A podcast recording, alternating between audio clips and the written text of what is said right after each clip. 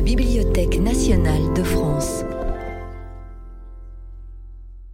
Dans le cadre du cycle Débat au cœur de la science, des experts issus de différentes disciplines scientifiques se penchent sur la définition de l'intelligence artificielle. Je suis euh, heureux de pouvoir prononcer ces quelques paroles de bienvenue euh, en m'adressant euh, à la fois au public présent que dans cet auditorium, que je remercie tout particulièrement de sa présence, et puis également au, public distant qui nous écoute et nous, et nous regarde à, enfin, à travers la, la, chaîne YouTube de la, de la BNF. Euh, voilà, je suis Michel Netzer, directeur du département sciences et techniques, donc je représente ce soir la BNF. Alors nous ouvrons euh, ce soir la deuxième saison de notre cycle de conférences, Débat au cœur de la science, dont je vous rappelle le principe, une table ronde qui réunit euh, des experts, en général trois experts issus de disciplines scientifiques différentes, aussi bien dans, le domaine des sciences dures que dans le domaine des sciences humaines et sociales, et qui vont euh, dialoguer entre eux, qui vont échanger leur, euh, leur point de vue, confronter leur point de vue sur un thème qui fait débat, soit au sein de la communauté scientifique, soit plus largement qui fait débat dans l'opinion publique.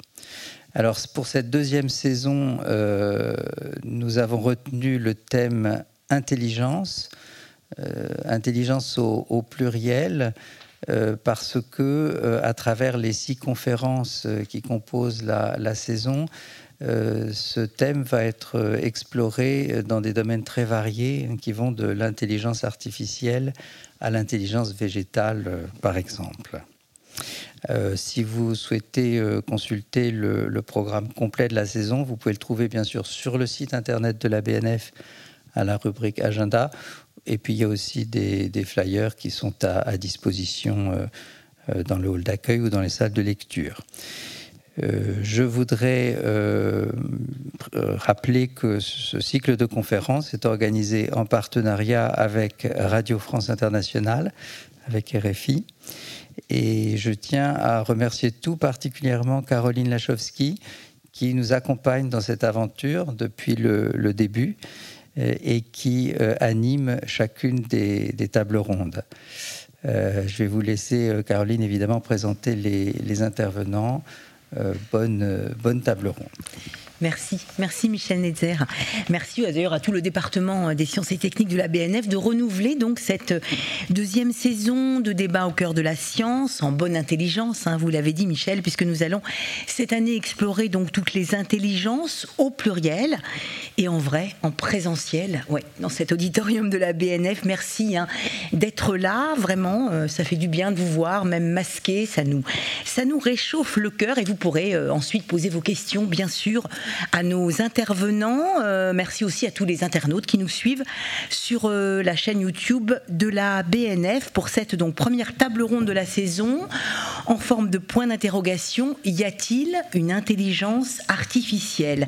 Un sujet qui soulève euh, autant de peur que de promesses, mais pour sortir des fantasmes, justement, on va essayer de voir de quoi on parle exactement quand on parle d'intelligence artificielle, comment ces termes même peuvent nous tromper, masquer les enjeux réels d'ailleurs et les vrais défis à relever. Décryptage du coup avec nos trois intervenants. Bonjour Nicolas Sabouret. Bonjour. Alors vous, vous êtes professeur à l'université euh, Paris-Saclay à l'école centrale, chercheur au laboratoire interdisciplinaire des sciences numériques du CNRS. Vous êtes l'auteur d'un ouvrage euh, très concis qui devrait nous aider à y voir plus clair. Il s'intitule tout simplement Comprendre l'intelligence artificielle. Hein. C'est ce qu'on va essayer de faire ce soir. Euh, avant de vous dire bonjour Marie Desneiges, je vais dire bonjour à Serge Abitboul. Bonjour Serge. Bonjour. Euh, vous, vous êtes directeur de recherche à l'INRIA, donc l'Institut de recherche en sciences numériques, auteur entre autres du Temps des algorithmes avec euh, Gilles Weck, mais aussi du bot qui murmurait à l'oreille de la vieille dame et autres nouvelles numériques. Euh, c'est entre, entre science et science-fiction. Vous nous aidez à faire le tri entre finalement ce qui est possible et ce qui est souhaitable dans cette révolution numérique en marche, ce qui nous donne aussi une responsabilité. Et c'est là que vous intervenez, Marie des Neiges Ruffo de Calabre. Bonjour. Bonjour. Vous êtes philosophe, vous travaillez sur les questions éthiques soulevées par euh, l'IA, l'intelligence artificielle.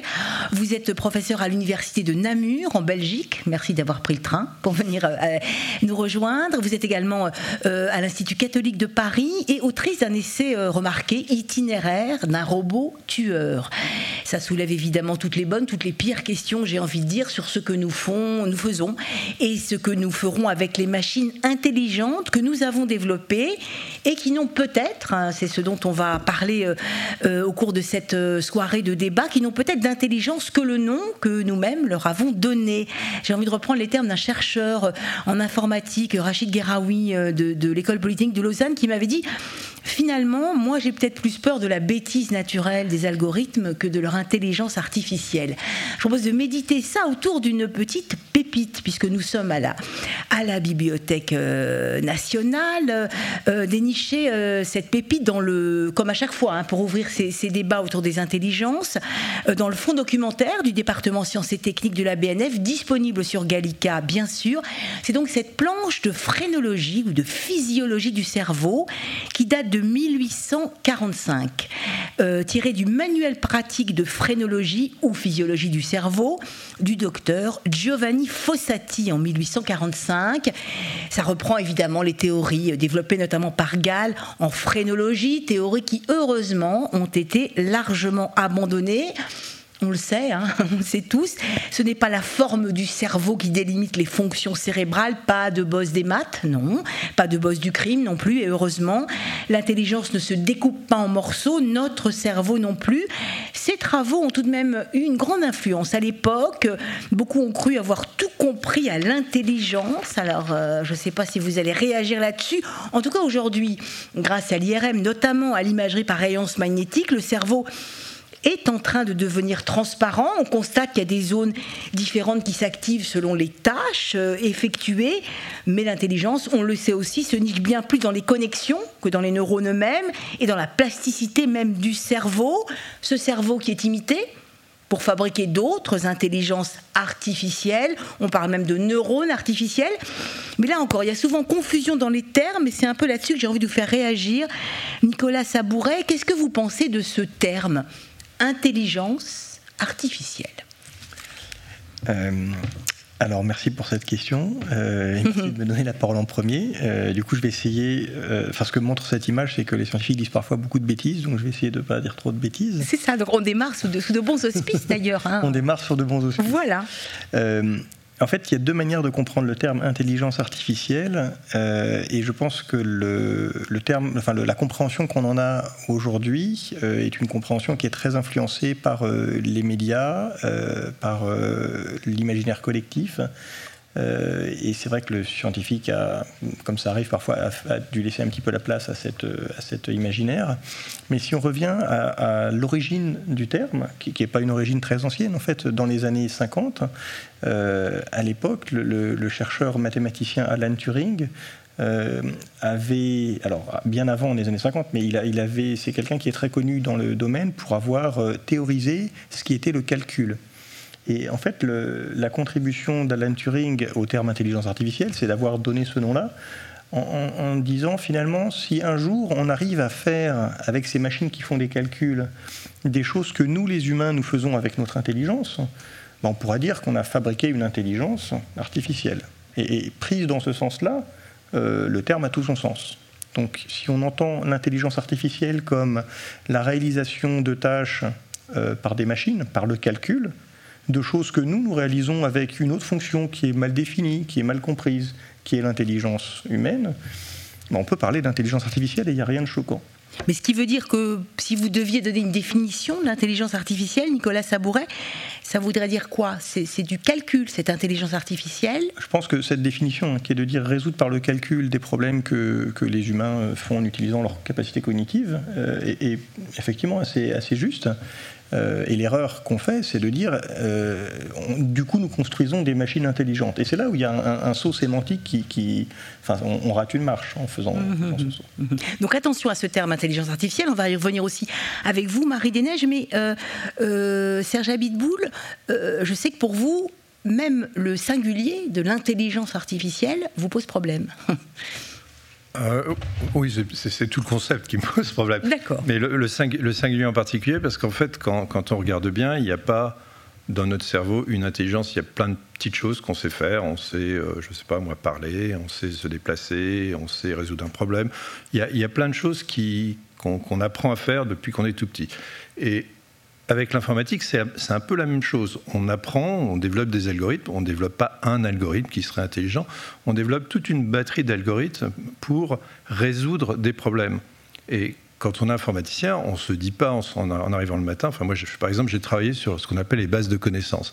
C'est des systèmes à qui vous allez poser une question comme euh, euh, quelle est la date de naissance de Coluche et qui va pas vous répondre comme euh, Google Search, chercher dans ces 10 pages et vous allez trouver le résultat, et qui va vous dire la date de naissance de Coluche, c'est temps. Et pour ça, il faut qu'il y ait des données, il faut qu'il y ait un algorithme qui fait ce boulot-là. Bah, quand on fait ce genre de choses, quand on travaille là-dessus en tant qu'informaticien, on ne se dit pas ah, je vais faire un truc, un, logiciel qui est intelligent. On se dit, je vais faire un logiciel qui va répondre à des questions. Alors après, quand vous regardez ça de l'extérieur, vous dites, ah bah oui, ce, logiciel est intelligent, il, a répondu la date de naissance au lieu de, de, me demander de faire le travail.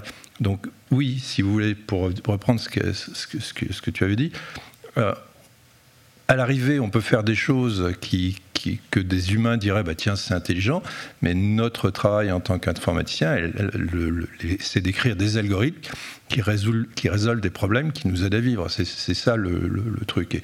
Et, surtout pas de se poser la question est-ce que c'est intelligent ou pas? Marie Dénette Ruffo, alors évidemment c'est à la philosophe que je m'adresse, donc sur ce terme d'intelligence, d'intelligence artificielle, est-ce qu'il faut le mettre au pluriel et est-ce qu'il faut s'en méfier? Alors avant de, dire s'il faut s'en méfier ou pas, on va essayer de définir ce dont on parle. Hein. C'est un peu le, bah, rôle des philosophes, mais je vais, je vais jouer plutôt l'historienne. Mhm. Euh, quand est-ce qu'on a parlé d'intelligence artificielle? Ben, on, marque un jalon avec la conférence de Dartmouth, du Dartmouth College, où là on a dit finalement on va appeler intelligence artificielle le fait de, euh, de pouvoir à ce point décrire des, des, problèmes, des processus euh, mentaux qu'on pourrait les faire simuler par une machine. Donc ça suppose deux choses. C'est d'abord qu'on puisse de un, comprendre le monde suffisamment bien que pour pouvoir expliquer les processus qu'on voudrait faire faire à la machine. Et ça, c'est déjà énorme, d'essayer de comprendre suffisamment euh, euh, quelque chose pour pouvoir l'enseigner à la machine, si vous voulez. C'est pas évident, c'est pas simplement dire bon la machine fait telle et telle chose. Il faut déjà avoir nous-mêmes compris le monde et ce qu'on va demander à la machine avant de dire qu'elle est intelligente. Donc il faut d'abord que nous-mêmes nous ayons compris le monde. Ensuite, il faut que la machine euh, simule euh, la façon dont nous aurions répondu à cette problématique. Euh, et elle n'a pas forcément besoin de faire comme nous. Elle n'a pas besoin d'être euh, à l'identique. Quand je prends mon lave-vaisselle, eh bien, il ne lave pas la vaisselle de la même façon que moi. Il ne prend pas une éponge, un produit de vaisselle. je mets tout dans la machine, je ferme la porte et après, il y a un, Enfin, je ne vais pas vous décrire le fonctionnement du lave-vaisselle, vous avez saisi l'idée. Mais donc, il ne va pas reproduire les mêmes mécanismes que moi. On voyait la planche de phrénologie. On ne va pas utiliser euh, dans une intelligence artificielle les mêmes neurones, même si on va parler de systèmes, euh, de neuronaux, mais ce ne seront pas les mêmes que ceux des humains. Donc c'est une simulation, mais qui ne fonctionne pas comme nous. Donc il y a une simulation, mais ce n'est pas identique. Et vous citiez euh, Nicolas Sabouret, Alan Turing, qui, qui dans les premiers s'est dit voilà, est-ce qu'une machine peut être intelligente? Est-ce qu'une machine peut penser? Le, grand public sait que euh, Turing est connu pour son fameux test, où en fait on dit voilà, euh, si jamais euh, je discute avec une machine et je n'arrive pas à distinguer si je discute avec une machine ou avec un humain, on va considérer que cette machine avec laquelle je parle est intelligente. C'est pas vraiment un test d'intelligence, mmh. c'est même pas un test de simulation d'intelligence, c'est un test d'usurpation, c'est un test à quel point est-ce que je peux tromper l'humain? Et c'est pur que ça, c'est même pas la machine qui va tromper l'humain, c'est celui qui a programmé la machine, qui utilise un moyen pour tromper un humain. Donc là-dedans, la machine, il faut se rendre compte que du début à la fin, c'est un humain qui s'adresse à un humain à travers une machine. Donc l'intelligence artificielle, qu'est-ce que c'est? C'est simplement l'intelligence de l'humain qui se cache. Donc pas d'intelligence artificielle sans humain. On est bien d'accord. Voilà. voilà. Donc faisons attention à ce qu'on en fait euh, et ce qu'on demande à l'intelligence artificielle et qu'on ne va pas dire non mais c'est l'intelligence artificielle qui a décidé. Non non qu'est-ce qu'en tant que programmeur j'ai compris du monde et qu'est-ce que je demande à la machine de faire? Alors pourquoi est-ce que ces machines, cette intelligence artificielle, on a dit qu'il y avait une question de terme hein, qui peut nous faire peur, mais pourquoi finalement, et c'est encore à vous que je pose la question, euh, Marie-Dénage Ruffo, pourquoi est-ce qu'on a si peur de cette intelligence artificielle, avec tous les guillemets qu'il faut là-dessus, donc de ces machines à qui on a appris à calculer beaucoup mieux, beaucoup plus vite que nous, pourquoi est-ce qu'elles nous font peur? Est-ce qu'on a peur?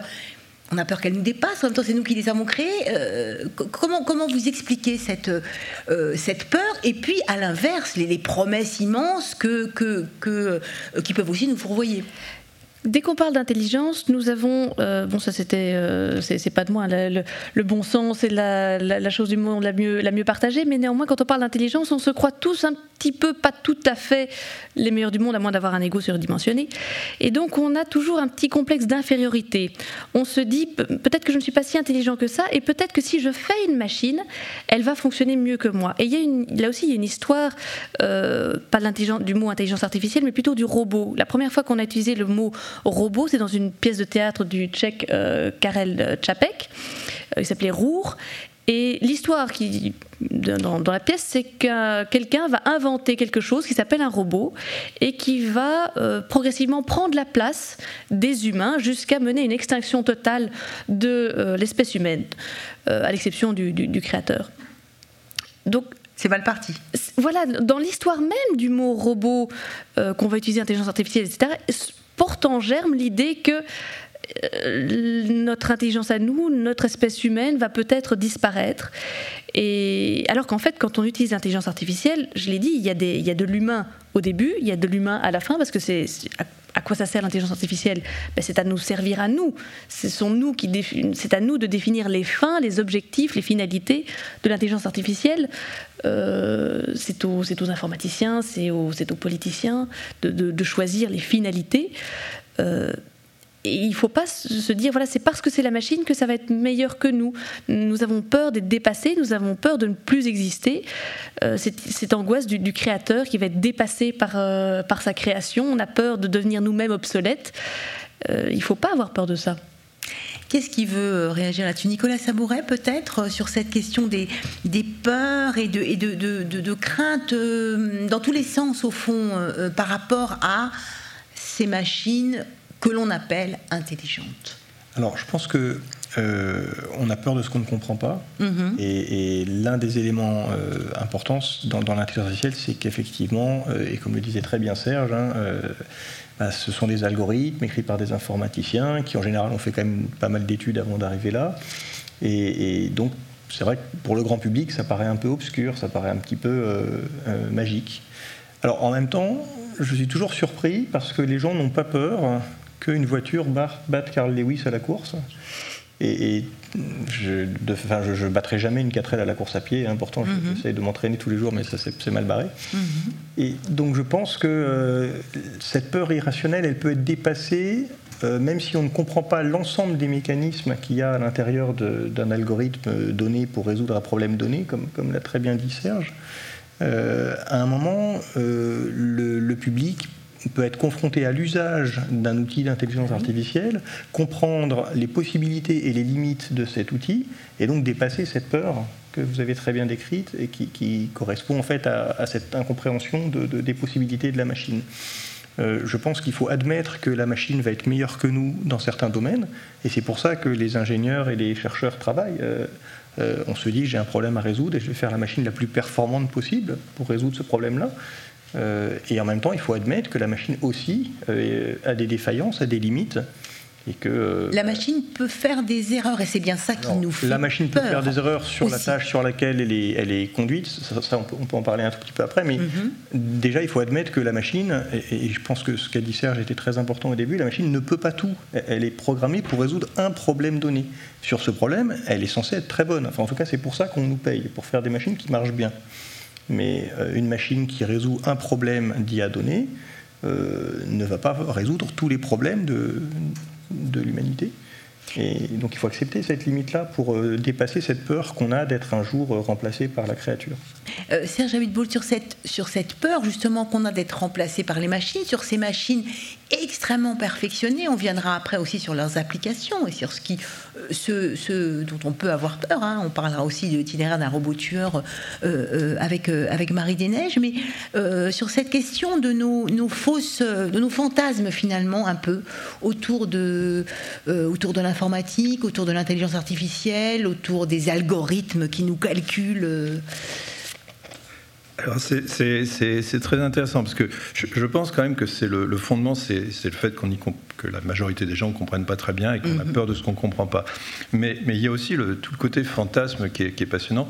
Euh, j'ai essayé à un moment donné, il y a un truc que j'adore, c'est Black Mirror. Je ne sais pas si vous connaissez ça, c'est une série américaine mhm. totalement dystopique. C'est les trucs les plus horribles possibles autour du numérique. Et ça m'énervait parce que c'est un peu mon boulot et je disais mais c'est pas ça qu'on fabrique, c'est pas ce monde-là.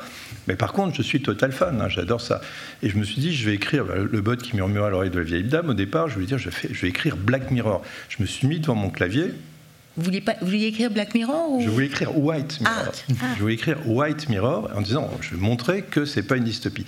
Quand vous commencez à écrire, eh ben, c'est quand même vachement plus marrant d'écrire des trucs horribles, de raconter des scènes pas possibles. Et c'est pour ça que tout ce qui est autour de l'informatique, très souvent, et de, l'IA, c'est très, très souvent dystopique parce que raconter un monde où les gens sont très heureux parce qu'ils ont des assistants qui font les tâches difficiles et eux, ils font les tâches nobles et puis euh, ils ont le temps de se consacrer à la culture et puis d'avoir plein de loisirs parce que les machines font tout, c'est franchement pas rigolo. Donc je pense qu'il y a un côté fantasme, d'abord la peur, ensuite il y a le fantasme. Et, je pense que ce qu'il faut répéter à tout le monde, alors il y, a, deux choses à faire. Première chose à, faire, c'est que les gens montent en compétence pour comprendre un petit peu. Soulève le capot, enfin comprennent un peu, comprennent, un peu, comprennent un peu ce qu'ils sont en train de mhm. faire, comprendre un peu ce qui, sont en train de se, qui est en train de se passer. Enfin, on, est au 21e siècle, il faut apprendre un petit peu les sciences du 21e siècle. C'est bien de savoir comment marche un moteur à explosion, mais il n'y en a plus beaucoup, donc il vaut mieux apprendre les sciences d'aujourd'hui. Il y a ça. Et puis après, il faut que les gens collectivement comprennent que ouais, c'est un truc qui a une puissance considérable. C'est mhm. quelque chose, c'est quelque chose qui est, ah, j'ai failli dire magique, je me fais avoir aussi, c'est quelque chose qui est incroyablement puissant comme concept et comme outil. Et donc le résultat, c'est pas on va s'en servir pour détruire le monde. Le résultat, c'est collectivement, on va choisir ce qu'on veut et ce qu'on veut pas. Donc mais c'est la, la question, c'est qu'aujourd'hui, il y a un problème, il y a un moment, on est à un moment un peu charnière. Il faut que les gens montent en compétence pour décider, ben non, ça c'est peut-être cool de faire ça, mais euh, ça détruit la planète, ça, consomme trop d'énergie, on ne veut pas le faire. Donc ça, je ne sais pas, moi, les crypto-monnaies comme on nous les propose aujourd'hui, euh, avec des trucs qui calculent pendant euh, des millions d'heures pour rien, ben non, collectivement, on n'en veut pas. Donc c'est, et ça, ça demande de monter en compétence pour comprendre au moins la question. C'est ça, pour avoir le choix, pour être en responsabilité de choisir, parce que euh, Marie des Neiges Ruffo de Calab, c'est vraiment cette puissance euh, dont parle Serge Abiboul, c'est, ça peut être affolant aussi, ça nous met face à nos responsabilités, mais en même temps on a du mal à comprendre de quoi il s'agit. Et effectivement, finalement, il faut peut-être pas avoir peur d'être dépassé par ça, mais comment fait-on pour prendre un peu les rênes vous l'avez dit, Nicolas, il y a toujours des humains derrière, euh, euh, derrière l'IA, derrière l'intelligence artificielle. On a tendance à l'oublier, ça, en fait. Qu'il y a toujours des humains, avant, pendant, après, et même pour le choix de savoir si on veut l'utiliser ou pas. Alors évidemment, l'étendue de la responsabilité euh, que l'on peut avoir dépend de ses connaissances. Justement, on parlait de monter en compétences, mais parce que justement, on voudrait pouvoir exercer une responsabilité, euh, et c'est souhaitable de la même façon que nous sommes éduqués à la démocratie, euh, on doit monter en compétences pour pouvoir maîtriser ces outils. savoir ce qu'ils peuvent faire, ce que souhaiterait qu'ils puissent faire et ce qu'on souhaiterait qu'ils ne fassent pas. Donc être en position de choix, il faut pouvoir avoir, euh, pour pouvoir choisir, il faut connaître. Donc ça, ça je, rejoins complètement euh, Serge Abitboul sur, ce, sur cette question-là. Moi, évidemment, j'ai une casquette un peu particulière puisque je m'intéresse aux applications militaires. Donc évidemment, là, les notions de, responsabilité se posent d'une façon beaucoup plus... Euh, avec une, acuité encore plus importante, puisque voilà, ce sont des questions de, vie et de mort qui sont, qui, sont là, qui qui sera l'élément décisionnaire, décisionnel final de la chaîne de, commandement sur euh, comment sélectionne-t-on une cible qui, Est-ce qu'on laisse la machine aller jusque-là. Ce sont des choses qui, dépendent effectivement des applications qui seront utilisées. Hein. Vous, avez dit qu'on allait en, parler. Mais il faut vraiment réfléchir à quel point est-ce qu'on se laisse faire par la machine, parce qu'en fait, est-ce qu'on se laisse conduire en réalité par la machine? Euh, Rien que pour arriver ici, par exemple, je n'ai pas réussi à trouver l'entrée au début, au début de la BNF parce que j'ai fait confiance à Google Maps qui m'a indiqué le milieu de la, de la Bibliothèque nationale de France. J'étais au milieu, perdu dans, dans, le vent, et je me suis dit, voilà, encore une, une, explication, je devrais suivre mes propres conseils. Donc, arriver à réfléchir à ce que je délègue à la machine. Je ne devrais pas déléguer la totalité de mes, fonctions, de mes fonctions cognitives, même si la machine calcule très bien, euh, de façon beaucoup plus euh, rapide que moi. Peut-être que grâce à Internet, je peux avoir accès très très vite à une somme considérable d'informations, euh, parfois de qualité. Donc on peut vraiment euh, utiliser la machine, mais il faut euh, faire attention de conserver soi-même une certaine maîtrise. Au fond, ça c'est à chacun hein, de, le décider ou pas. Serge Abitboul ou, ou, Nicolas euh, Sabouret, que, que, que peut vraiment l'intelligence artificielle? On l'a dit, calcul, mais dans énormément de domaines, que ce soit dans le domaine de la santé, dans les domaines militaires, euh, pour conduire un avion, pour nous. Que peut l'intelligence artificielle et qu'est-ce qu'elle ne peut pas? Alors, cette question est fondamentale, mais il faut aussi la voir dans le temps. Eh C'est-à-dire, euh, qu'est-ce qu'elle pouvait il y a 50 ans, qu'est-ce qu'elle peut aujourd'hui, qu'est-ce qu'elle pourra dans, dans 50 ans. Euh, essentiellement, c'est quand même une science qui est quand même assez, quand on compare à, je sais pas moi, l'astronomie, c'est quand même une science qui est très très récente. Mm-hmm. Alors, euh, pour prendre un exemple, il y a 50 ans, euh, des chercheurs ont dit on va faire de la traduction, de la traduction automatique. C'est-à-dire qu'on va prendre un texte en anglais et puis on va, on va le traduire en français. C'était à rire, c'était à mourir de rire. Il y avait, c'est un problème très compliqué on ne pouvait pas, on pouvait pas. On n'y arrivait pas. Et il a fallu des tas d'évolutions. Euh, alors, il a fallu des, évolutions techniques, c'est-à-dire des ordinateurs qui soient plus puissants. Il a fallu avoir des, volumes de données considérables sur des, volumes de traduction. Il a fallu avoir des nouveaux algorithmes qu'on ne savait pas faire il y a, il y a 50 ans. Aujourd'hui, euh, en gros, j'ai une collègue qui est biologiste et qui a traduit son, son livre de la façon suivante, c'est-à-dire qu'elle a demandé à ce qu'on lui, un logiciel de traduction qui lui a traduit son bouquin, est publié, et puis après, l'a relu en corrigeant quelques fautes. Donc, disons, 95% du boulot était déjà fait par un, programme euh, par un programme et toutes les données dont il dispose, ce qui est considérable. Donc voilà, la, réponse c'est qu'est-ce que, euh, je, reboucle sur la question, qu'est-ce qu'on peut faire ou qu'est-ce qu'on ne peut pas faire? Euh, Aujourd'hui, à ma connaissance, il y a des choses, je peux vous donner la, liste des choses qu'on sait faire, la, liste des choses qui sont encore hors de notre portée. Par contre, est-ce que je suis capable de vous dire on ne saura jamais faire ça? J'en ai très peur. je, veux dire, mm, mm. quand quelqu'un me, dit euh, oui, mais euh, d'accord, euh, on, sait faire, on sait conduire une voiture, mais jamais un, robot pourra couper les cheveux de quelqu'un. J'en sais rien. Peut-être que si on y met suffisamment d'argent, si on y met suffisamment de temps et de recherche, on y arrivera. Donc on ne sait pas. Il y a des tâches qui s'avèrent très très faciles, comme de reconnaître un chat d'un chien qui ont pris un temps considérable.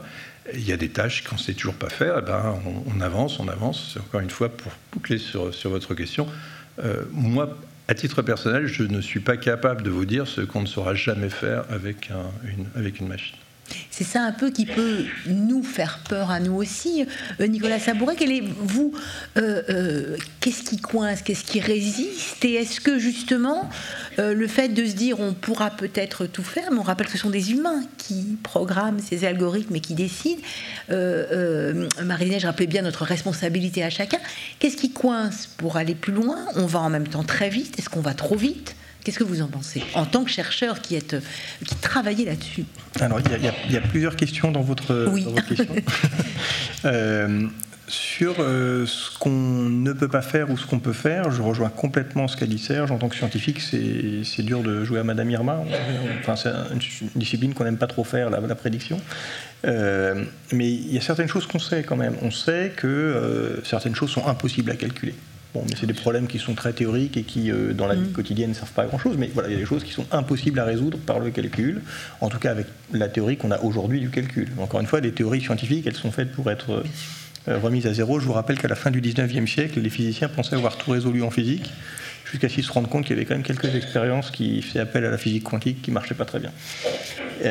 donc voilà, en informatique, avec les connaissances qu'on a aujourd'hui, il y a certaines choses qui ne sont pas calculables, mais finalement, ce n'est pas tellement ça qui est intéressant. Ce qui est plus intéressant, c'est de comprendre les choses qui sont difficiles à calculer. Mm-hmm. Je le rappelle, hein, les machines vivent dans, un monde un peu différent du nôtre, c'est le monde du calcul. Donc les informaticiens euh, apprennent à, dire à ces machines comment résoudre des tâches à l'aide du calcul.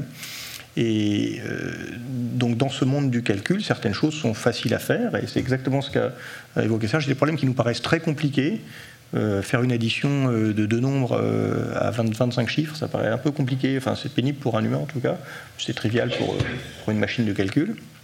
Il y a des choses qui nous paraissent très simples, différencier un chat d'un chat, comme, comme tu l'as dit, et finalement, ça, c'est assez compliqué, en fait, pour un ordinateur. Là, on voit encore que l'intelligence, hein, entre guillemets, notre intelligence, elle, elle, est adaptative elle diffère, en tout cas de ce qu'on peut appeler intelligence artificielle, si on convient que c'est un terme, enfin, si une fois qu'on admet que c'est un terme qu'on veut utiliser, mhm. avec tous les défauts qu'il a, voilà, on voit bien que c'est pas la même chose.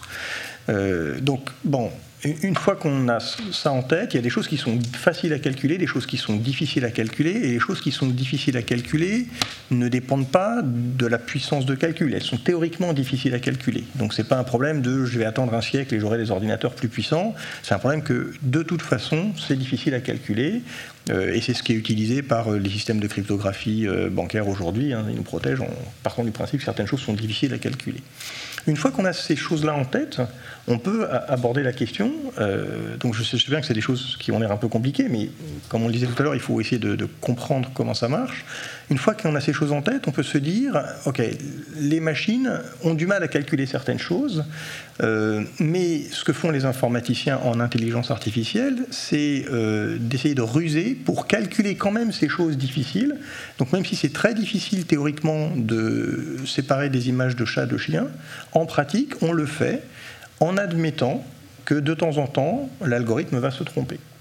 Euh, donc on sait que c'est impossible d'avoir une réponse exacte, mais on va accepter une réponse approchée. Et finalement, les humains aussi font des erreurs. c'est important de, l'avoir en tête. Donc euh, la machine, euh, son but, enfin le programmeur d'intelligence artificielle, son but, c'est de faire une machine qui va se tromper, si possible, moins que les humains sur la tâche qu'elle a à réaliser. Et, donc il va le faire le mieux possible euh, dans l'espace de calcul, enfin dans l'espace des possibles qui est donné par le calcul, euh, qui est potentiellement assez, vaste. Sur cette question, je vous arrête cette question de l'erreur parce que je la trouve très intéressante. Est-ce qu'on doit avoir peur des erreurs des machines? Est-ce que c'est normal dans un système aussi complexe qu'il y ait des erreurs? C'est plus que normal, c'est inéluctable. C'est-à-dire que voilà, il y aura des erreurs et donc il va falloir vivre avec les erreurs. Donc euh, ça pose des questions plus philosophique que technique. Clairement. Euh, quand une voiture autonome écrasera un piéton, car les voitures autonomes écraseront des piétons, de même que les humains écrasent des piétons. Il ne faut pas oublier ça. Les humains écrasent aussi des piétons. ça arrive tous les jours. Donc quand les voitures autonomes écraseront des piétons, eh ben, on sera bien embêté pour décider qui est responsable. Parce que, bon, c'est certainement pas la voiture toute seule. Enfin, la voiture, euh, c'est un système technique, donc sa responsabilité, euh, en tout cas aujourd'hui, pose question le piéton qui s'est fait écraser, bah, bon, on va dire il a qu'à pas être là, mais bon, c'est pas non plus de sa faute. Euh, la personne qui ne conduisait pas la voiture, qui était à bord de la voiture qu'il avait achetée, a priori, euh, il, a, rien touché, donc c'est pas non plus de sa faute. Mais l'ingénieur qui a construit la voiture pourra objecter que par, par la théorie, on peut prouver que la machine va se tromper. Donc lui, il n'a pas fait d'erreur non plus. Il a fait un système aussi parfait que possible. Simplement, euh, personne ne peut garantir que la machine ne fera jamais d'erreur. Donc il faut admettre qu'il y aura des erreurs qui seront commises par les machines, certaines lourdes, et c'est pour ça, alors là je pense que Marie-Neige en parlera beaucoup mieux que moi, c'est pour ça qu'il ne faut pas travailler à remplacer les humains par des machines, mais à faire travailler les machines avec des humains. Ah bah, il m'a ôté les mots de la bouche. Je suis désolé. cette question, enfin, l'erreur, c'est ça aussi. Enfin, évidemment, vous avez travaillé sur la question des robots tueurs, donc des, euh, euh, de l'intelligence artificielle militaire pour faire la guerre. Donc là, c'est vraiment des questions de vie et de mort. Ça rejoint évidemment à bord des avions, à bord des voitures autonomes. On ne parle pas de voitures intelligentes, on parle de voitures autonomes. Mais euh, et en même temps, quelque part, est-ce que, alors là, je ne sais pas, mais est-ce que c'est pas un peu rassurant que les machines aussi fassent des erreurs? En tout cas, il va falloir légiférer, y penser c'est des questions éthiques énormes. Déjà que les machines fassent des erreurs, euh, c'est important de le dire pour éviter le, mythe dont vous parliez euh, au début de l'idée qu'on va être dépassé par les machines. Non, elles font des erreurs. La bonne nouvelle, c'est qu'elles font des erreurs différentes des nôtres. Et la bonne nouvelle, elle est là. C'est-à-dire que nous, on sait facilement reconnaître un chat d'un chien, etc. Et on est très content que la machine puisse calculer les 25 premières décimales de pi à notre place. Donc il y a certaines choses que nous sommes bien contents que les machines fassent à notre place. Donc vous aviez posé comme, comme première question euh, aux intervenants, j'avais très envie de rentrer, euh, d'intervenir là-dessus, sur les euh, qu'est-ce que la machine peut faire, ses limites ou pas. Moi j'aurais mhm. voulu répondre en philosophe. Donc pas jouer Madame Irma et faire des prédictions, je suis sûre qu'on arrivera à faire des choses magnifiques, mais qu'est-ce qu'il faudrait demander ou ne pas demander à la machine C'est plutôt ça, ce sont des choix moraux qui se posent. La technique. En amont, avant. Exactement, avant de faire le, développement, ou même parfois on a des, réactions étonnantes. Vous avez... Euh, par exemple, certains algorithmes qui euh, sont censés euh, aider les juges à jauger de, du risque de récidive, notamment dans le système pénal américain. Vous avez l'algorithme Compass, pour ne pas le citer. le problème, c'est qu'à partir du moment où on, a un algorithme qui simplement va collecter les données du monde tel qu'il est, et va reproduire en fait le passé, c'est-à-dire qu'il y a une plus grande tendance à condamner euh, des personnes d'origine afro-américaine, et donc finalement de faire d'un fait historique passé une nécessité de calcul. Donc on parle du calcul, mais en fait on parle aussi du monde, c'est-à-dire que le calcul, euh, vous le disiez, c'est finalement le, monde des machines, c'est un monde des calculs qui est un peu séparé de notre monde. Le problème, c'est que quand nous utilisons les machines et calculs, eh bien elles ont, elles ont un impact dans notre vie, c'est là qu'il y a une question de qu'est-ce qu'on fait faire à la machine, quels sont les impacts que l'on va avoir au niveau sociétal? Euh, on ne peut pas se cacher derrière la machine en disant, imaginons qu'on le mhm. fasse. Vous auriez un juge qui dit oui, alors voilà, euh, monsieur un tel a 95% de risque de, récidive euh, suivant euh, tel logique d'algorithme parce qu'il vient de tel quartier défavorisé et que depuis l'âge de 15 ans, on a contrôlé son identité plusieurs fois, il était en possession de substances qu'il n'aurait pas dû. Bon, bref, quelques éléments qui, euh, qui en fait font que il y a même plus du déterminisme, c'est-à-dire que la condition sociale dans laquelle il est né détermine la totalité de son futur finalement. Et ça, c'est problématique au niveau moral et éthique. Donc ça, on, peut pas, on ne peut pas le demander. En matière de calcul, on peut le faire, c'est très facile de voir le... Euh, mais des données sociologiques ne devraient pas impacter tout le futur des, individus. Ça ne devrait pas être un déterminisme à ce point euh, contraignant. Donc il y a des questions euh, sociétales, je le disais. Et puis, qu'est-ce qu'on ne peut pas demander à la machine? Qu'est-ce que la machine ne pourra pas faire? Là, j'ai une, une réponse de philosophe qui me démange. Je dois absolument le dire. Ah mais allez-y, allez-y. C'est une question ontologique. C'est une question ontologique, c'est-à-dire au niveau de l'être. Euh, pour ceux qui connaissent un petit peu la, philosophie de John Searle, c'est ce qu'on appelle l'expérience de pensée de la chambre chinoise. Donc John Searle, c'est un philosophe qui a expliqué qu'en fait, il y a vraiment une différence entre le fait euh, d'exécuter une commande et de comprendre ce que l'on fait. Il y a vraiment une différence fondamentale, c'est la différence entre euh, la maîtrise de la syntaxe et la, sémantique. Je peux très bien euh, maîtriser un ensemble de processus euh, je peux faire parler par exemple mon, smartphone, je peux lui faire dire j'aime le chocolat, est-ce que tout d'un coup je viens de créer euh, un smartphone qui a des préférences et des goûts culinaires, etc. Non, non, non, je lui ai juste fait simuler quelque chose. Il n'a pas la compréhension, le sens commun du monde. Je disais, voilà, il y a le monde du calcul, il y a le monde de l'humain. Euh, pour la machine, que je lui fasse dire j'aime ou je déteste le chocolat, ça sera exactement pareil pour elle. Elle n'aura fait que appliquer les procédés que je lui aurais dit, que j'aurais dit de, de, de faire. Donc le, problème ontologique, il est là, c'est-à-dire que ça va être une simulation, c'est pas identique à l'humain. Alors on va, on va m'objecter, vous aurez raison, qu'on travaille beaucoup sur la compréhension des environnements, etc. Mais il manque néanmoins la vraie compréhension de l'expérience du monde. Ça ça, ça, manque. Je peux tout aussi bien faire dire à la machine, soit parce que ça m'a amusé de la pirater, euh, soit parce que je l'ai mal conçue, parce qu'elle fait une erreur, quoi que ce soit. Ça ne changera rien à, entre guillemets, la vie, j'anthropomorphise, la vie de la mm-hmm. machine, de me dire que j'ai 95% euh, de récidive, ou qu'elle aime le chocolat, ou qu'il va pleuvoir demain. Ça sera exactement la même chose pour la machine. Ça n'est pas du tout la même chose pour moi, humain la compréhension, elle est destinée à l'humain.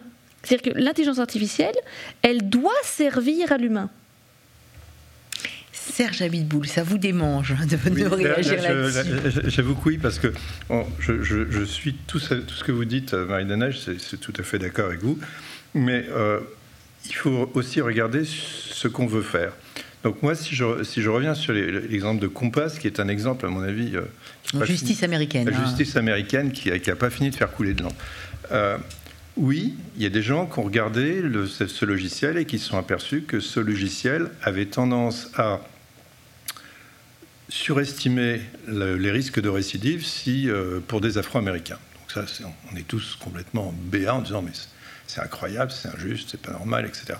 Ok, ok. Euh, première chose, comment il le faisait? Il le faisait en reproduisant des comportements des juges américains. Ça, il n'a pas inventé ça, il a reproduit. Mm-hmm. Donc maintenant, c'est très possible de prendre un logiciel et de le corriger, c'est-à-dire de lui définir mm. comment il doit se comporter pour ne pas avoir ce type de comportement totalement inacceptable c'est plus compliqué avec des juges humains. C'est-à-dire que si vous allez voir les juges humains en leur disant euh, Monsieur, vous avez vous défavorisez systématiquement les Afro-Américains, on l'a calculé, il va vous, vous envoyer paître.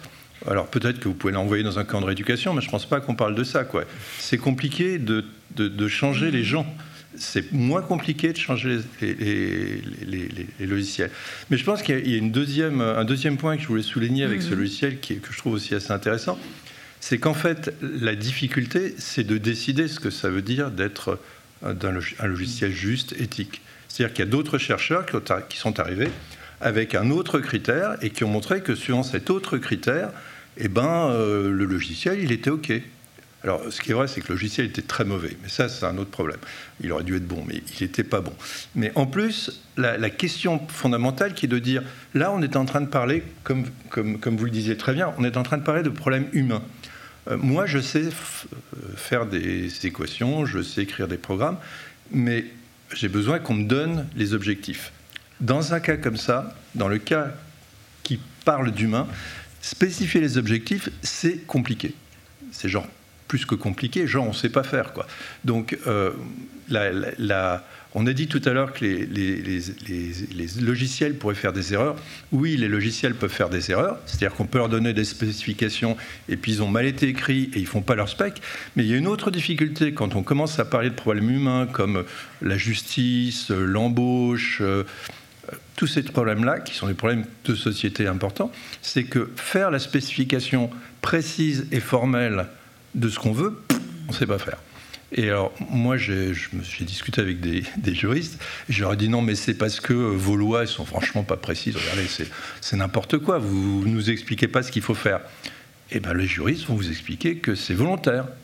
Dans le droit, on fait volontairement, on laisse une place pour l'humain, on laisse une place pour l'interprétation. Là, je, rejoins complètement ce que vous disiez, donc, donc je ne suis pas en désaccord là-dessus. Euh, donc oui, euh, on ne sait pas spécifier de façon précise ce qu'on veut que les algorithmes fassent dans certains cas.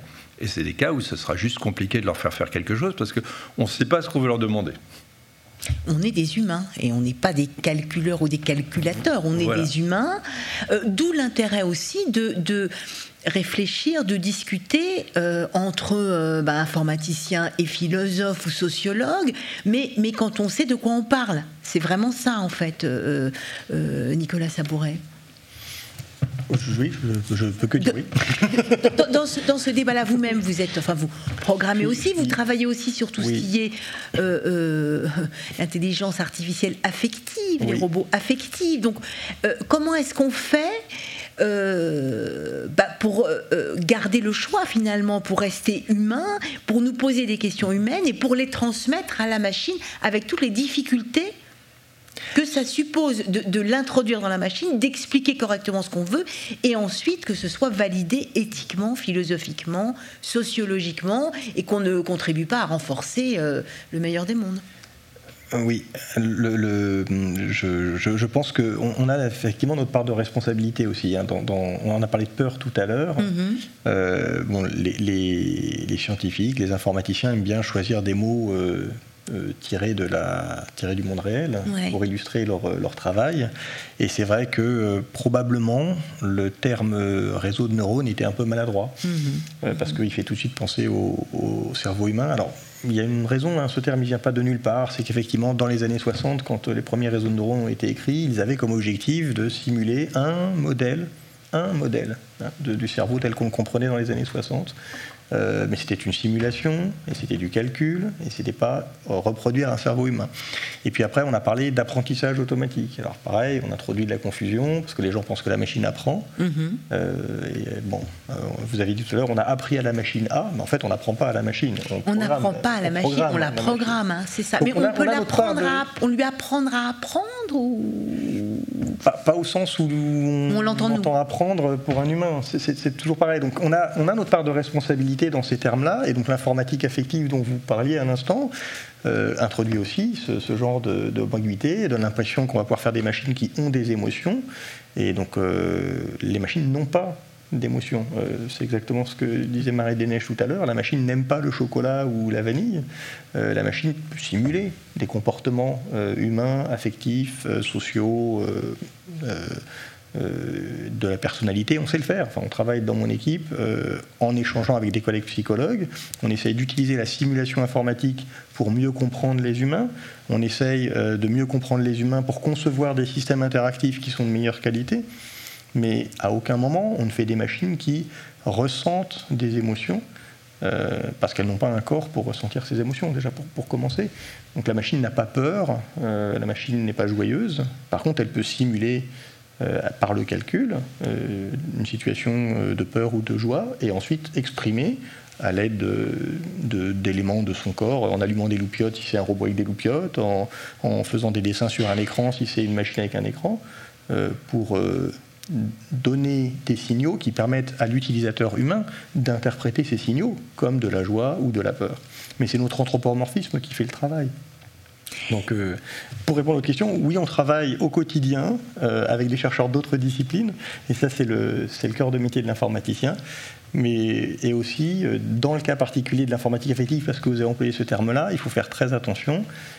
c'est comme pour les réseaux de neurones, c'est comme pour. Donc, les réseaux de neurones ne sont pas des neurones. L'apprentissage machine n'est pas de l'apprentissage, l'intelligence artificielle n'est pas intelligente, et l'informatique affective n'a pas d'émotion. C'est un peu décevant tout ça. Hein. Maintenant, tout ça, et alors qu'on emploie les mêmes mots, je reviens vers la philosophe que vous êtes, Marie-Dénage Griffon, parce que vous, vous travaillez, vous avez beaucoup euh, euh, travaillé sur cette question euh, de, de, de l'intelligence artificielle appliquée aux militaires, hein, sur les, robots tueurs, hein, l'itinéraire d'un robot tueur. Qu'est-ce qu'on fait dans ce domaine-là? On est vraiment aux extrêmes, puisque c'est des questions de vie et de mort. On a bien compris que les robots, les machines, les algorithmes n'ont aucune émotion. Qu'est-ce qu'on leur donne comme ordre, pour reprendre ce que disait aussi Serge Comment, comment, comment on fait ça? Est-ce qu'il faut tous y réfléchir, mais avoir les, moyens aussi pour le faire? Quelles sont vos pistes à vous, euh, Marie-Dénège Ruffo pour le domaine militaire spécifiquement? Oui, parce que c'est un cas tellement extrême où là vraiment on est confronté euh, à cette, alors c'est pas de l'intelligence, mais à ces intelligences artificielles, cette simulation qu'on a créée et jusqu'où? Et, dont on va se servir, c'est une évidence, et dont on se sert déjà d'ailleurs. Alors, on peut faire de très bonnes choses en intelligence artificielle avec des applications militaires. On peut améliorer euh, de la logistique. Donc, il n'y a pas que des applications, je veux dire, létales dans l'emploi d'intelligence artificielle dans le domaine militaire. Donc, il peut y avoir de bonnes choses. Oui, oui. Euh, mais ce qui angoisse évidemment tout le monde, c'est à partir du moment quand est-ce que ça tue des gens?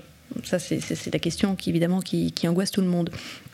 Il y a évidemment une, réponse entre guillemets facile, euh, éthique, c'est-à-dire de ne pas euh, laisser une machine décider de manière autonome et de cibler et de tirer. Mhm. C'est-à-dire que je ne peux pas, euh, au, niveau éthique, je ne peux pas demander, pour rester éthique, à une machine de sélectionner la cible et de déclencher le tir d'elle-même on a bien sûr des tas de, logiciels qui existent, soit pour aider à sélectionner des, cibles, euh, soit pour, euh, pour qu'il y ait un tir, mais le danger intervient, ce qu'on appelle les fameux SALA, les systèmes d'armes létales autonomes, euh, intervient à partir du moment où vous auriez une combinaison de ces deux capacités. L'enjeu est c'est vraiment la croisée de ces deux capacités parce qu'on les a de façon individuelle. On pourrait le faire. C'est une décision humaine de dire on, découple les deux. C'est encore pire que ça. C'est-à-dire qu'on a besoin de très peu d'intelligence artificielle. On a même besoin de pas d'intelligence artificielle du tout pour faire quelque chose d'extrêmement létal et très stupide. Euh, une mine antipersonnelle, ça ne mhm. demande pas énormément de, de, complications au niveau, au niveau de l'ordinateur. Donc je dirais qu'au niveau militaire, mm. le danger n'est pas dans. Enfin, si, euh, enfin bon, ne, réside, ne réside pas spécifiquement dans la complexité euh, du, du, système euh, informatique. J'aurais voulu répondre à, Serge, poser une question. De, vous, vous, vous parliez de, de l'intelligence artificielle au pluriel en disant qu'un logiciel, ça se corrige. Alors je veux bien que les gens ne changent pas souvent d'avis. Hein. En général, quand on, a, quand on a une opinion, on la garde. Mais s'il y a un logiciel qu'on passe, il y a quand même énormément de juges. Donc on a peut-être la chance de tomber pas toujours sur celui qui va être euh, euh, de, mauvais poil ou, avant l'heure du déjeuner. Euh, on a quand même un peu plus de variété et peut-être un peu plus de chance de moins mal tomber. Si, on devait imaginer n'utiliser que l'intelligence artificielle, est-ce qu'il n'y aura pas une standardisation du, jugement, du jugement qui ne serait pas problématique? Parce que je, fais des questions. Ah, mais vous avez bien raison. Ça va démanger. Ça va démanger.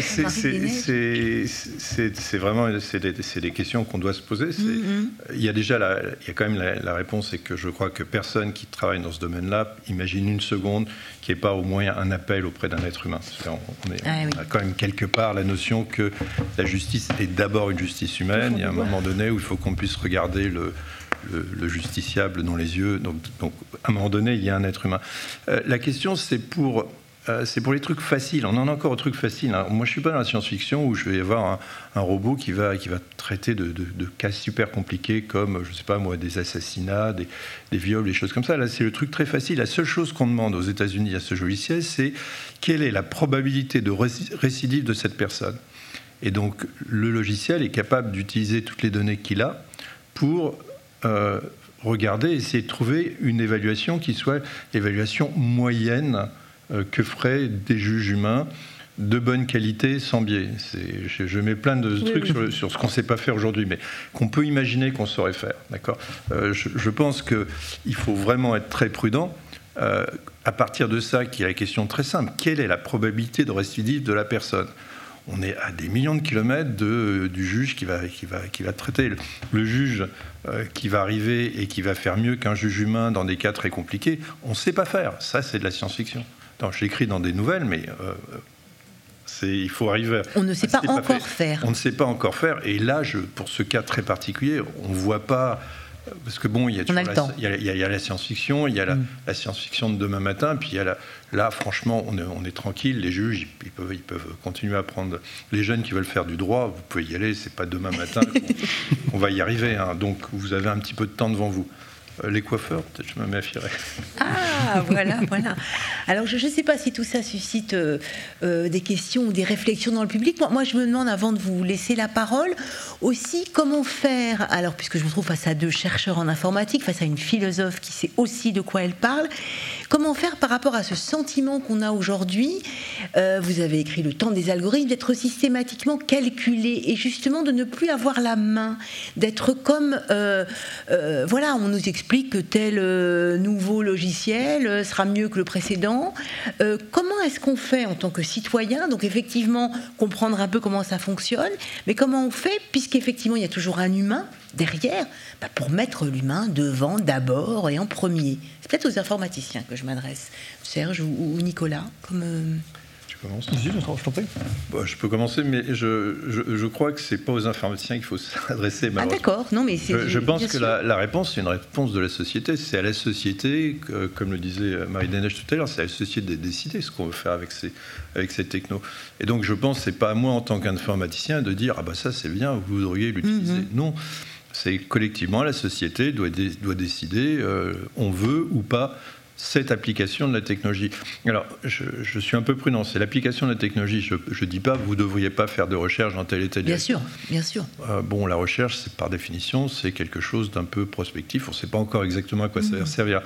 Mais au moment où arrivent des usages, euh, bah, moi, ça ne me choquerait pas que, comme ça arrive déjà, hein, que la société dise eh ben non, euh, non, ce truc-là, les mines antipersonnelles, on n'en veut pas Bon, malheureusement, ils ont dit qu'on en voulait.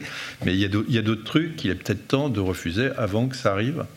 Euh, mais pour refuser, il faut savoir ce que c'est. Il faut, il faut pouvoir évaluer les risques, il faut discuter, il faut, faut, faut, se méfier aussi de, la peur technologique. Hein. Je rappelle quand même que quand les voitures ont commencé à débarquer en, en Angleterre, elles étaient limitées à 5 km/h, il devait y avoir des voitures euh, à moteur, il fallait qu'il y ait quelqu'un avec un drapeau rouge devant pour dire euh, attention, il y a une voiture qui arrive, parce que c'était considéré comme hyper dangereux.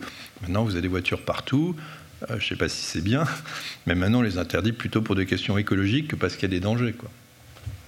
Nicolas, vous je, je, suis évidemment d'accord avec euh, euh, tout ce que tu as dit, c'est-à-dire que ce n'est pas aux informaticiens de, dire euh, voilà l'usage qu'on doit faire de, ma technologie. L'informaticien, ce qu'il peut faire, c'est alerter sur la mhm. possibilité ou le risque induit par l'usage de la technologie, puisque lui la comprend. Donc ça, c'est notre travail, c'est ce qu'on essaye de faire. tous les jours quand on, quand on travaille en recherche et dans des domaines plus appliqués avec, avec certains, certains partenaires. Euh, après, les instances, je pense que le point faible, mais on, l'a vu dans d'autres disciplines que l'informatique, on l'a vu en, bioéthique, enfin, euh, voilà, les mhm. comités bioéthiques sont quelque chose de relativement récent en fait. Mhm. Euh, le problème, c'est de se doter des instances qui vont être capables de, de, collectivement, enfin, de, au nom de la société, mhm. décider de ce qui est faisable et de ce qui n'est pas faisable. Et, et aujourd'hui, en informatique, on en est loin. Le législateur connaît mal les possibilités de l'informatique. Et donc le législateur a du mal à décider ce qui est possible, de, enfin, ce qu'il faudrait interdire ou autoriser dans la société par rapport à l'usage des machines. Mais bon, c'est pas pour autant qu'il ne faut pas le construire ensemble. Hein. Il faut y aller. Mais voilà, aujourd'hui, on, est dans les balbutiements de cette question de euh, euh, l'éthique de l'informatique.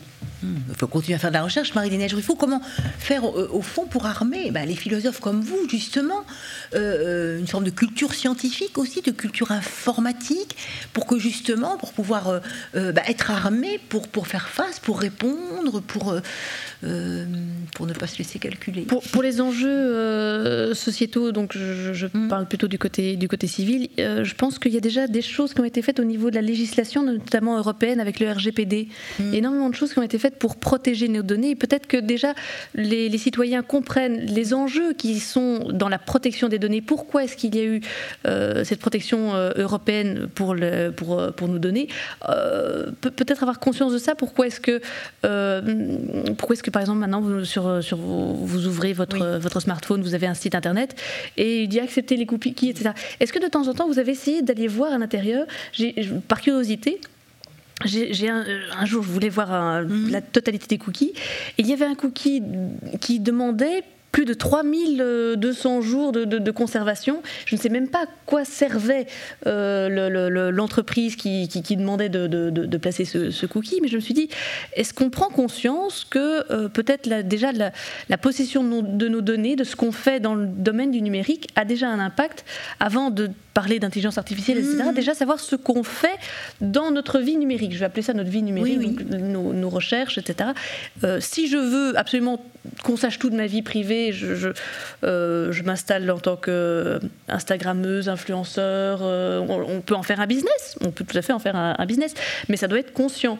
Donc avoir conscience de l'importance de ces données, de, ce qu'on peut bah, protéger peut-être ces données de santé aussi, par exemple, des, des, des éléments qui devrait être euh, protégé, pas forcément divulgué, connu, euh, connu partout. C'est un, euh, une façon de protéger l'individu contre une, une surveillance qui pourrait ne même pas demander la nécessité d'être expliquée. Donc je pense que d'abord se poser soi-même des questions sur ce qu'on fait quand on est un informaticien, c'est important. Hein, c'est peut-être pas à vous effectivement de tout régler parce qu'il y a un impact euh, de la société aussi à, jouer, mais se poser soi-même la question de ce qu'on fait, des finalités qu'on fait, quel que soit le métier que l'on a choisi, est important. D'autant plus quand on, quand on a conscience effectivement des, des impacts sociétaux, mais pour ça, il faut vouloir se poser la question il faut vouloir avoir cet aspect un peu philosophique, effectivement, de se dire mais qu'est-ce que je fais pour l'instant? Quel sera l'impact de ce que je ferai dans le, dans le futur? Quel sera l'impact pas seulement sur moi, mais sur d'autres personnes? On parlait des biais cognitifs. Euh, quand vous avez une personne d'origine euh, plutôt blanche qui euh, va programmer et puis des, logiciels de reconnaissance faciale, puis on se rend compte qu'en fait, bah, encore une fois, il y, a de la discrimination qui, qui, qui en est, peut-être arriver à se décentrer de son propre point de vue mhm. pour développer quelque chose qui sera valable pour tout le monde.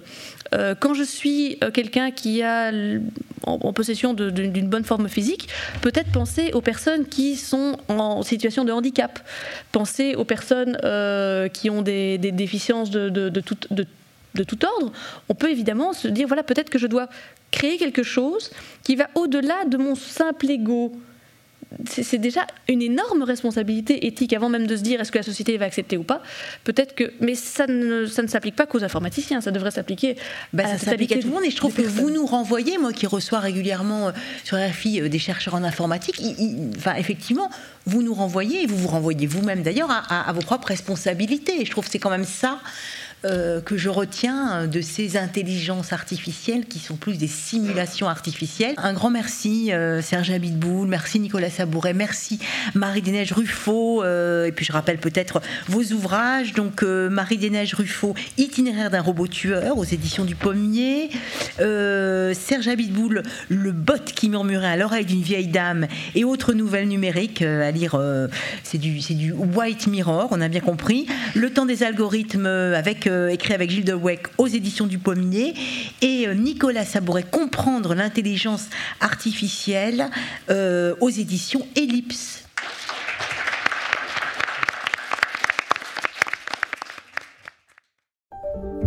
Vous venez d'écouter un podcast de la Bibliothèque nationale de France. Retrouvez les conférences, rencontres et créations de la BNF sur toutes les plateformes de podcast ainsi que sur le site bnf.fr.